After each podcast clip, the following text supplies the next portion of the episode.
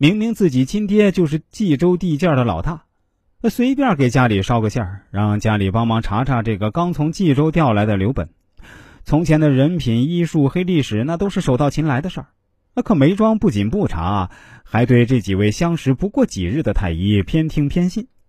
人家老乡说啥就啥，连自己要来阅信的度量发痛之感，也不另寻太医复诊，求个稳妥。论踩坑的义无反顾啊，真是没人比梅庄更优秀了。梅姐姐求子脑症状之三啊。急心急情，遇事乱阵脚。从发现有孕到当众戳穿，梅姐姐大约只风光了不到半月时间。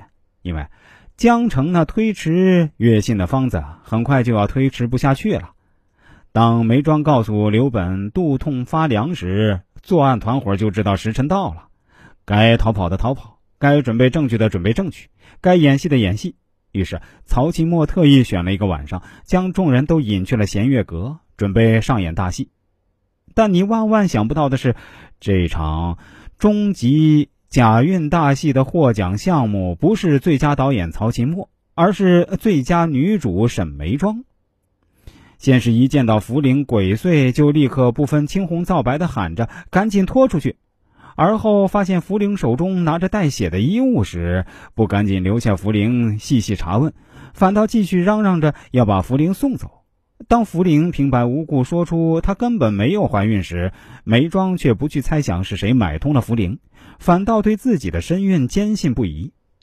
当皇帝开始她怀孕是假时，要去请太医诊断，他不仅不要求多请几位太医会诊，反倒继续嚷着要请刘本来治诊。是不是每一出戏都像是害怕假孕暴露，在故意遮掩？论梅姐姐踩坑积极性啊！真是墙都不服，就服你。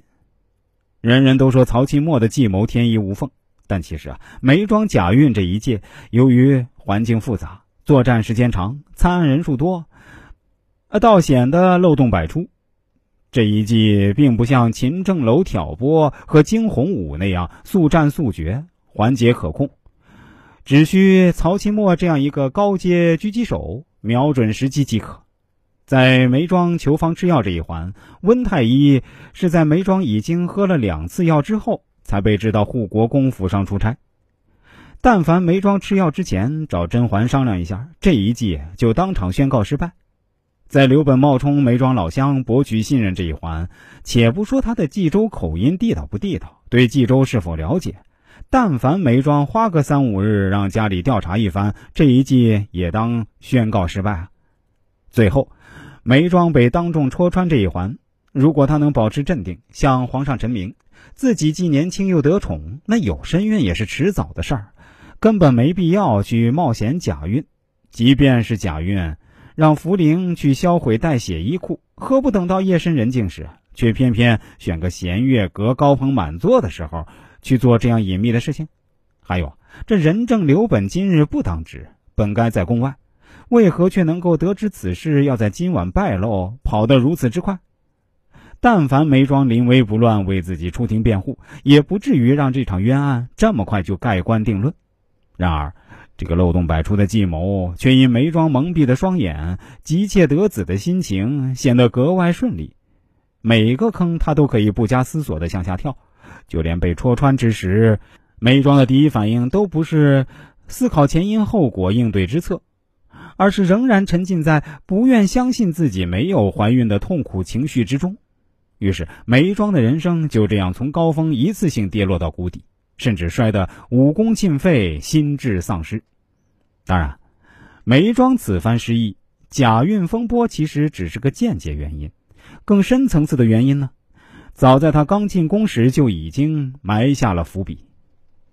大家如果对国学传统文化感兴趣，想跟我探讨一些这方面的问题，或者人生中遇到什么困惑，都可以加一下我的 QQ 号：幺四四零五九四三，这是一个八位数的 QQ 号，大家数一下，是不是八位数？下面啊，我再说一遍，QQ 号是幺四四零五九四三，大家可以添加一下。再来给大家讲述一个故事。今天这个故事的主人公，我们姑且叫他小陈吧。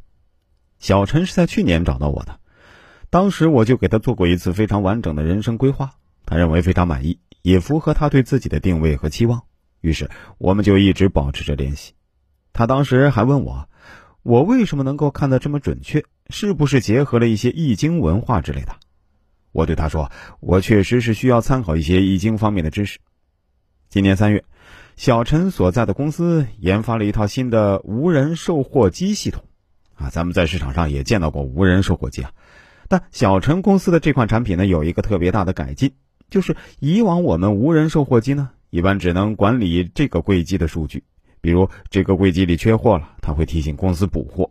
但是啊，小陈所在公司的这套系统呢，是要把后台所有的仓储、外卖系统全部打通，比如你的库存只有一百份酸奶，五十份呢可能要送往某个门店，三十份呢可能已经在线上被预定了。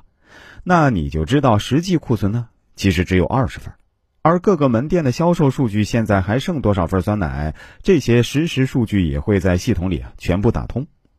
哎，大家看这个想法是不是挺好？但是，要想把这个想法完全落地，需要更长的开发时间。就在他们开发到大概百分之六十的时候啊，全国无人售货展会开始了。这个时候，投资人出来说话了。要求他们必须拿下销售订单，哪怕只有一单，他们也有信心继续下去。对于小陈来说，这也是一场必须打赢的仗。如果卖不出去，失去了投资人的支持，接下来这个系统的研发那就更难了。但大家看到这个局面，小陈所在的公司进入行业的时间啊，其实比较晚。行业里啊，已经有几家巨头了，而且他们的产品经过多年的打磨，已经趋于成熟。是知名度很高的明星产品，但小陈他们公司的产品呢，虽然听起来很好，但其实还只是个半成品。要知道，无人售货柜机也不是一个便宜货，至少是个几十万量级的产品。谁会愿意花那么多钱买一个半成品呢？而这个时候，离展会只剩下一周的时间了。当时，小陈就在网上联系到我，问我说：“老师啊，我该怎么办呢？”我当时就对他说：“千万不能放弃。”面对这样的不利局面，你们团队应该迅速做出调整，比如找一个突破口，那就是用户的差异化需求。在我的建议下，他们团队开始思考：虽然我们的产品亮点很新颖，但哪些用户会更需要这些点呢？经过长时间的讨论，他们最终把客户画像锁定到了有运营经验的、具有一定规模的，而不是新入行的客户。为什么呢？因为各个系统之间不打通到底有多麻烦，这个痛点有多深，新入行的用户是没有感知的，但老用户的感触一定很深。所以啊，他们就针对自己的半成品，针对性的梳理了卖点和销售话术，让所有人熟记。